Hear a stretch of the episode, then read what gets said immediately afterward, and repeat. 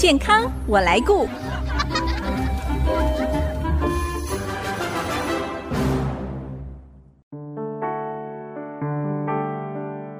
听众朋友，大家好，我是王淑荣，欢迎收听《健康我来顾》节目，一起关心你我的健康。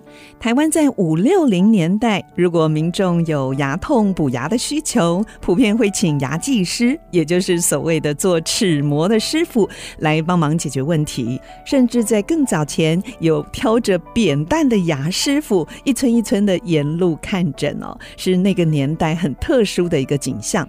过了半个世纪，台湾在牙医技术数位科技人才跟环境上都已经非常成熟健全了，跟过去真的是不可同日而语。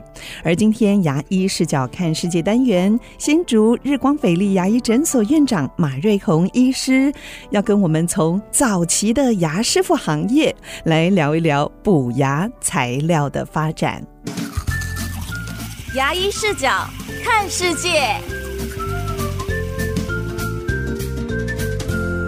马医师您好，呃，主持人好，各位听众朋友大家好。马医师，早期牙科医师哦没那么多，证照制度也没有像现在这么的完善哦，所以牙技师服务牙痛病人的状况还蛮多的，对不对？是的，想起小时候啊，这样透露我年纪了。您还很年轻啦，在民国六七十年代，牙科在台湾还没那么普遍哦，不像现在。有人开玩笑讲说，牙科的那个密度比便利商店还要还高，对啊，这是个事实。嗯，那在那个年代看个牙，哇，那是舟车劳顿啊。在我住在乡下，嗯，那找的也不是正规的牙科医师。就是齿模师，对，对对，因为他都会在附近村庄里头啊，嗯、有一个非常隐晦的小地方，那个 logo 就是一个牙齿的 logo。哎、欸，对我小时候也是看到这样，就一颗牙齿，对，而且是臼齿这样子。对，在那边 大概做一些简单的治疗哦。嗯，那比较可怕，现在回想起来哦，甚至还有拔乳牙这件事情。也到齿模师那边拔乳牙。嗯。对，其实 从现在的观点来看，这个、嗯、这个感染控制应该是在那时候可能是没有那么重视。低，对。那，可是他们是有非常重要存在哦，因为。毕竟在那当下，牙科诊所没有那么的多，所以也提供了民众一些基础的服务。哦、是我看过您小时候的故事，分享您小时候看牙的经验，有一段刻骨铭心的过程哦。不过也因为牙痛的经验，让您确立自己的志向，对不对？你是在嘉义乡下，曾经因为牙痛住院三天。对，可以这样说。其实还有一个契机，我的父亲去拔牙。嗯，然后每拔一颗牙就要躺在床上三天到一个礼拜拔智齿哦，所以我看完之后，我觉得好像可以不必这么的辛苦吧？是，对，然后就慢慢对牙科产生兴趣。嗯，那刚好国中、高中的时候，也那时候大概交通方便了，嗯，那看牙就会到隔壁比较大的城镇，嗯，去找专业的牙医师看。是，那完全是不同的体验。哎，马医师，早期的牙师傅哦，或者是呃，我们刚刚讲的齿模师傅，他最常帮忙解决的问题，我想应该就是蛀牙，对不对？就是要补牙。对对。在我小时候，我们补牙都是用一种银粉，所以补过的牙都会看到黑黑的一个洞一个洞。现在没有人用这种材质来补牙了吧？即使在乡下也没有了嘛。哦，可以这样说哈。其实银粉的发展已经在牙科界来讲，已经是行之多。年了，嗯，在我很小的时候补的材质，当然，尤其是在乡下的这个齿模技师的办公室，好了，这样讲，嗯，对，办公室还不能诊所，对，补的是银粉。那我想小朋友嘴巴张开，要么就是蛀牙，要么就是黑黑的银粉，对，哇，那时候大家都反正一般漂亮嘛，不分美丑。可是，一直到了我国高中，我到了专业的这个，一般就是真正的牙科诊所去补哦。那时候还没有健保给付。啊，我记得是自费。那我妈妈非常疼爱我，就看到我嘴巴后牙都有一些银粉，她看了，应该是于心不忍吧，是，就要花了一些钱，就帮我换成复合树脂。哦，回家照镜子，我觉得哇，太神奇了，好漂亮哦，白色的耶，就跟真牙差不多。是，那嗯，就很开心。但是开心没多久，又发生了一些事情。哈，什么事？因为复合树脂虽然漂亮，但是有它在。生物力学或是在材料科技上的极限，比如说它这个耐磨的程度，还有耐硬的程度不够硬。嗯，哦，如果你吃到硬的东西，它就会崩裂。它还会崩裂哦。对，因为它不够硬，哦、所以讲到这个就可以跟各位。听众朋友，聊一聊这个补牙的材质。嗯，哎，像您刚才说哦，呃，就是健保给付的这种树脂，也是现在好像蛮多人会采用的补牙的方式嘛，选用的材料。那这个树脂，除了您刚才说，因为它材料的特性，所以硬度没有那么高。不过我们也有一种状况哦，就是有人才补没多久，哎，结果就脱落了。它是会热胀冷缩还是什么吗？这也是材质的问题。是不是？其实牙科医师在补牙的时候，其实第一个要重视的是它的功能性哦，哦，吃东西嘛。对。第二个它美观哦，这两个考虑。那其实我们谈到银粉哦，银粉它的功能性刚开始还行，嗯，但是最大这几个最大的重点是你要去诊断你的这个蛀牙的位置是在前牙后牙，嗯，它的范围是大还是小，是深还是浅？哦是有没有侵犯到主要咬功能性咬头？嗯，咬咬合的咬，然后那个头发的头啊，咬头有没有侵犯到？如果有侵犯到的话，那应该是另当别论。那银粉其实我讲最大的缺点，其实它是不是银？它是汞，它是汞，汞，对对，它是汞。其实这种重金属。其实对身体是不大好的。是像我们邻近先进国家日本，他们在几十年前就不用银粉来补牙了。嗯。在美国也是，是 因为我朋友在美国补牙，他们说一看到嘴巴里面还有这个银粉，他就说你这个一定要赶快拿掉。是的，其实银粉银、嗯、粉我们讲只是塞紧而已，它没有跟我们的牙齿产生一些我们叫 bonding，就是间接。跟我们产生一些化学键的那个相连在一起，所以其实可以很容易理解是它密合度是不佳的。哎，那就很容易脱落哦。脱落一定会好，然后再来，其实还有第一个它的物理性质，它会 creeping，它会浅变，就是说它会因为咬久之后，我们讲把它理解成金属疲乏，嗯，那它就会裂掉。哇，那真的就很容易，这补牙材料跟牙齿就分离，那就会。再蛀了嘛？对对，就是二次蛀牙。那通常银粉造成的二次蛀牙都是非常的棘手，而且它会造成我们牙龈甚至牙齿上的黑色的染色，那是对牙医师来讲也是个挑战。是，所以现在已经没有这个补牙的材料了，银粉了。那主要是树脂。那树脂它一样容易有二次蛀牙的状况吗？是的，其实复合树脂。我在门诊也会补，但是不要看我们刚刚讲过的蛀牙的深浅范围。大小还有位置，嗯，对，没想到还要考虑那么多哎，我们以为就是一个洞就把它补起来就好了。因为我们讲不同的洞哦，我们讲不同的洞，不同形式的洞，有相相对应的。如果真的要用复合树脂补，如果可以补的话，有它相对应复合树脂的材料，有的流动性多一点，有的流动性少一点，有的透明一点，有的硬一点。啊，有的就是介于透明不透明中间，我们去模仿我们牙 齿的本色。嗯、是，不过现在我们有看过一种算是新科技的补牙材质哦，叫做三 D 齿雕。也许有听众朋友已经做过这样的治疗，那是不是也可以跟我们介绍一下啊？好像蛮科技的三 D，什么叫做三 D 齿雕啊？聊到三 D 齿雕，应该聊一聊为什么复合树脂没有办法满足。所有蛀牙窝洞的需求，它有几个缺点。嗯，第一个我们刚谈到了它的这个硬度哦，嗯，不够，不够，不耐磨，是。这第一个。第二个是它的这个在复合树脂我们在操作的时候是流动可塑性的，嗯，哦。但是它必须照光之后，它才会硬化。对，我们常常在补完最后，医师就会照一个光，嗯，那个光好特别，是特别的光吗？对，它是有一定波长的这个光哦，是让它变硬吗？对，让它变硬，因为树脂里面有一种材料哈，一个分子是光聚合反应的触媒，是哦，它会造成整个树脂就变硬。哦，那成也它，败也它。啊，怎么说？这个在我们讲聚合过程当中，它会往光源的方向收缩。嗯，那刚好一般来讲是由上往下照，刚好树脂要从那个蛀牙窝洞的底部，嗯，远离它，往光源方向收缩。是，其实很容易造成我们讲的微渗漏哦，其实就跟银粉一样，也会造成二次蛀牙。哦，尤其是尤其是比较大且深的这个蛀牙，嗯哼，它更容易造成二次蛀牙。第二个缺点是我们讲它的如果是蛀的范围是在所谓的功能性咬头上面，嗯。那刚开始补很漂亮，但是回去一吃个东西，一咬它就可能裂掉，开始崩裂，或是补的就掉下来了。对，那就不断的重复要重补，每补一次呢，又要再磨一次牙，其实对牙齿的伤害也是蛮大的。是。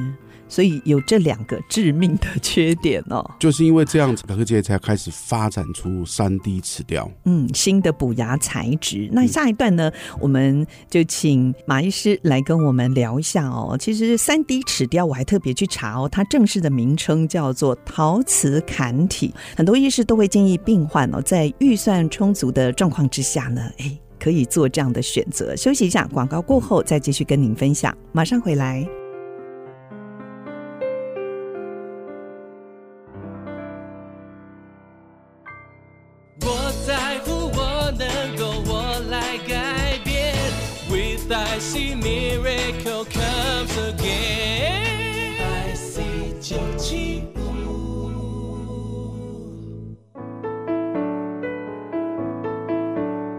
您现在所收听的是 IC 之音主客广播 FM 九七点五健康我来顾节目，我是王淑荣。今天我们牙医视角看世界单元再次邀请到新竹日光斐丽牙医诊所院长马瑞红医师，从早期牙师傅的行业来谈一谈补牙材料的发展了。那继续，我想请教马医师，刚才我们谈到了最早补牙的材质有用银粉，还有现在普遍健保给付的这个树脂，那那另外哦，有一个新的选择，在市场上也越来越普遍哦，就是这种陶瓷坎体三 D 齿雕，是不是可以给我们介绍一下？那，的确哦，其实蛀牙在我们国人普遍来讲是百分之九十哦，都有、嗯、都有蛀牙哦，所以其实补牙材质，我想各位听众朋友一定会有急切的想知道，嗯，所以像健保给付，包含银粉也健保给付了。树脂也健保给付，但是这两个在临床使用上有它的极限。对，哦，比如说窝洞太大，哦，那范围比较尴尬，比如说是在两颗牙齿的邻接面，嗯，啊，这个就必须要第一个我们讲说要必须要能够抗讲话牙齿碰牙齿之外，你要能够耐磨耐咬。嗯哦，所以其实以上刚刚的银粉跟树脂就达不到这样的临床需求，是，所以我们牙科界就发展出一个类似假牙，就是说我们讲缺哪里补哪里，缺了一角我们就用这个三 D，这什么叫三 D 齿雕？就是一台研磨机把它研研磨出来。哦，是需要有这样的设备，对，有这样的设备研磨出来。然后其实主要是两个概念，第一个是它窝洞的设计，比如说你住的洞。你要怎么做出什么样的形状，嗯，可以卡得住？它是砍体嘛，所以怎么样砍得住？这是第一个。第二个，既然砍上去之后，你总是要粘着剂，你把它粘上去。是，做三 D 齿雕最重要的两个概念。嗯，还有一个顺带提一下，三 D 齿雕本身哈，它的这个材料，哦，它有分，虽然看起来都是白色，嗯，但是呢，它有分你的临床需求。我刚刚讲的是。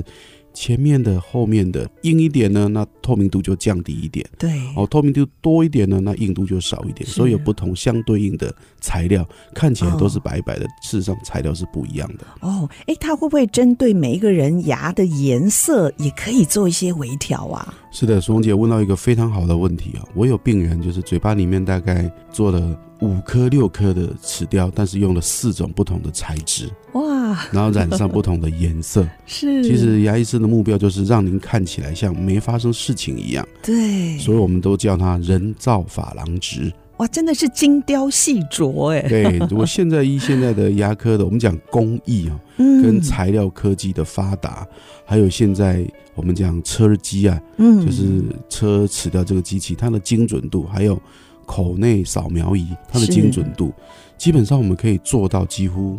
天衣无缝，哇，那真的是我们病患的福音哦。的确，的确。哎，不过我还是有一个疑惑，哎，有没有一些蛀洞，或者是啊，因为意外啊撞断，它的形状或者是大小是不适合用三 D 齿雕的呢？是的，因为我们刚刚讲了，要看窝洞的形式哦，哦，所以有时候真的是我们讲齿雕也是靠什么？讲一句现在话讲，靠他现在。那一颗牙留下来的齿质来扛啊，扛什么？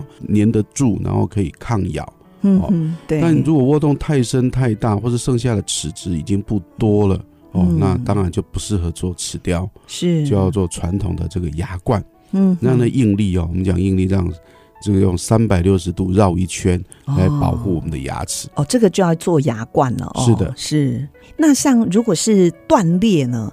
你有没有碰过那种断裂的？他很想做齿雕，可是还是不太合适。牙断裂哦，看断的范围了。我们讲二分之一嘛，如果超过二二分之一的话，你用齿雕，那当然粘得上去也可以吃，但是你用多久不知道。我们叫 longevity，、嗯、就是它的这个可预测的这个使用的年限不是不知的时候，我都跟病人讲说，那你要不要考虑一下做牙冠？是。是那当然，如果说你裂的部分只有缺一角。好像咬到筷子缺一角，嗯，对，或者是吃什么螃蟹啊，对，不小心就抠了一小块，嗯。常常病人讲说，马医师，我牙齿 K 嘎啊，缺角，K 嘎，那我就要看一下缺的位置跟大小，还有范围，哦，还有说是你的缺角是不是只是冰山一角？嗯，如果你整个我们会去检查，说你缺角之外还有裂痕，那又不适合了。是，所以其实齿雕，我们跟常常跟听众朋友讲。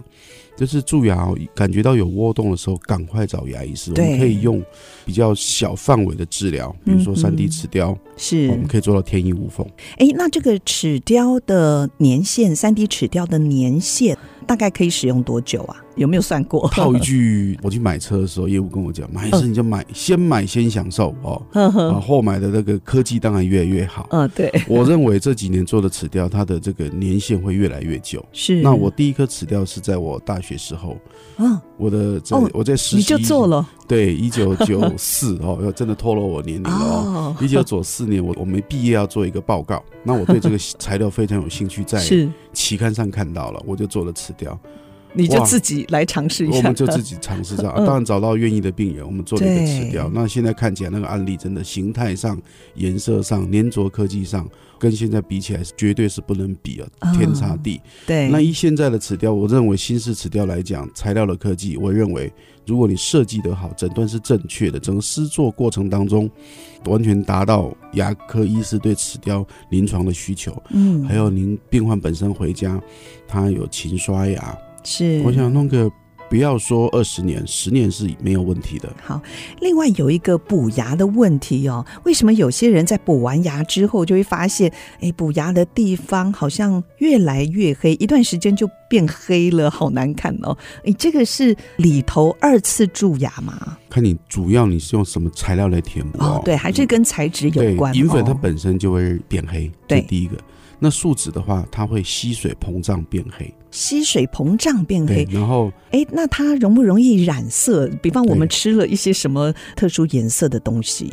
其实树脂补完，银粉一样，任何填补材料补完之后，我们都会抛光研磨。哦，但是树脂怎么样抛光？它的表面的硬度就是不够，是，所以就是还是很粗糙。跟所谓的齿雕，齿雕我们上面会上一层釉，是基本上是不可能染色上去。再加上树脂还会变色，是因为我们刚刚讲它有一个光触媒的材料，嗯，它就会变色。好好，所以树脂变黑变色是必然的事情。哦，所以想要避免补牙的地方又慢慢的染色变黑，可能在补牙的材质上，这个是最根本的，就必须要考量。是的，其实，在健保的规定上面，帮病人补树脂，它有一定的这个保护期限啊，期限也不长，哦、几年呐、啊？只 是说几年？记得是一年半。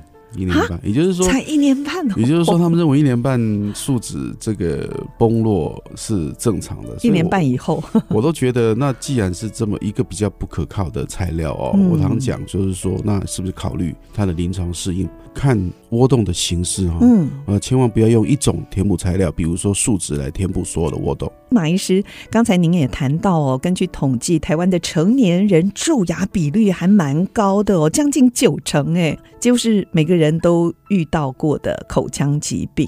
但是我们还是看到有些人不会积极的处理蛀牙，或者是牙齿有破损的问题。我很好奇哦，牙医师为什么看到这样的病人都会苦口婆心要劝他说，你还是要定期检查牙齿，这个有问题有破损的要马上来做治疗啊？因为套一句俗话嘛，早期发现，早期治疗。牙周病也是，蛀牙当然也是。哦，其实小小的窝洞，比如说咬合面，我们的咬合沟。嗯、哦，一点黑黑的，我们用复合树脂把它填补起来，嗯，那就没事了。可是有些人就说，这才小小的小黑点啊，这个洞这么小，好像不会造成什么样的妨碍。对啊，大家都这样说嘛，因为它不痛不酸，它就不找牙医。然后大家又很忙，对，都很忙，每个都每个人都很忙。其实我相信是，嗯，再加上前一段时间戴口罩，反正看不出来。可是最近解封之后，其实门诊就很多寻求、哦哦、寻求前面牙齿。蛀牙的也好，或是牙齿变色的也好，赶快来，赶快来，都来处理。其实我讲的就是说，一个小问题，窝洞小小的一个问题，可以用简单的方式处理，或是用齿雕，我们可以做到很漂亮，几乎你就无感是来处理。但等到你有症状了，往往就不是只有处理蛀牙的问题这么简单，对，可能还要处理。牙髓就所谓抽神经的问题，哇，这个就耗工程了。嗯，要抽神经，然后 抽抽掉之后要观察，是，然后最后还是要做一个牙齿。那通常百分之九十是一个牙冠，嗯，那旷日费时又花钱，是对，所以我都希望说大家能够，牙医师是好朋友，因为现在牙医师的密度。其实算高的哦，对，所以 大家可以很就近的哦，找一个信赖的牙医师，牙医师跟他做好朋友，可以讲，可以这样讲，要定期的检查哦，随时注意嘴巴里面的牙周的健康，哦，牙齿的健康，嗯，哦，那甚至哎想变美一点。哦，牙齿可以美白一下，嗯，洗一下，或是就是漂漂亮亮的，对，每天心情都会很好。是，也许听众朋友有过类似的经验哦，就吃东西啊，突然咬到奇怪的硬物，后来发现哇，是牙齿的缺块，或者是原本补牙的材料脱落。如果发生这种状况呢，还是赶快跟牙医师来约诊哦，不要拖延，避免牙齿受到更大的损害，甚至要面对。拔牙的烦恼。今天非常谢谢新竹日光斐丽牙医诊所院长马瑞红医师跟我们分享，谢谢马医师，谢谢主持人，也谢谢各位听众朋友。好，如果听众朋友错过了节目播出时间，除了 IC 之音网站随选即播可以再次收听之外呢，也欢迎您上 Apple、Google Podcast 还有 Spotify 搜寻“健康我来顾”节目。随时收听我们精彩的分享，下个礼拜健康我来过节目再会喽，拜拜。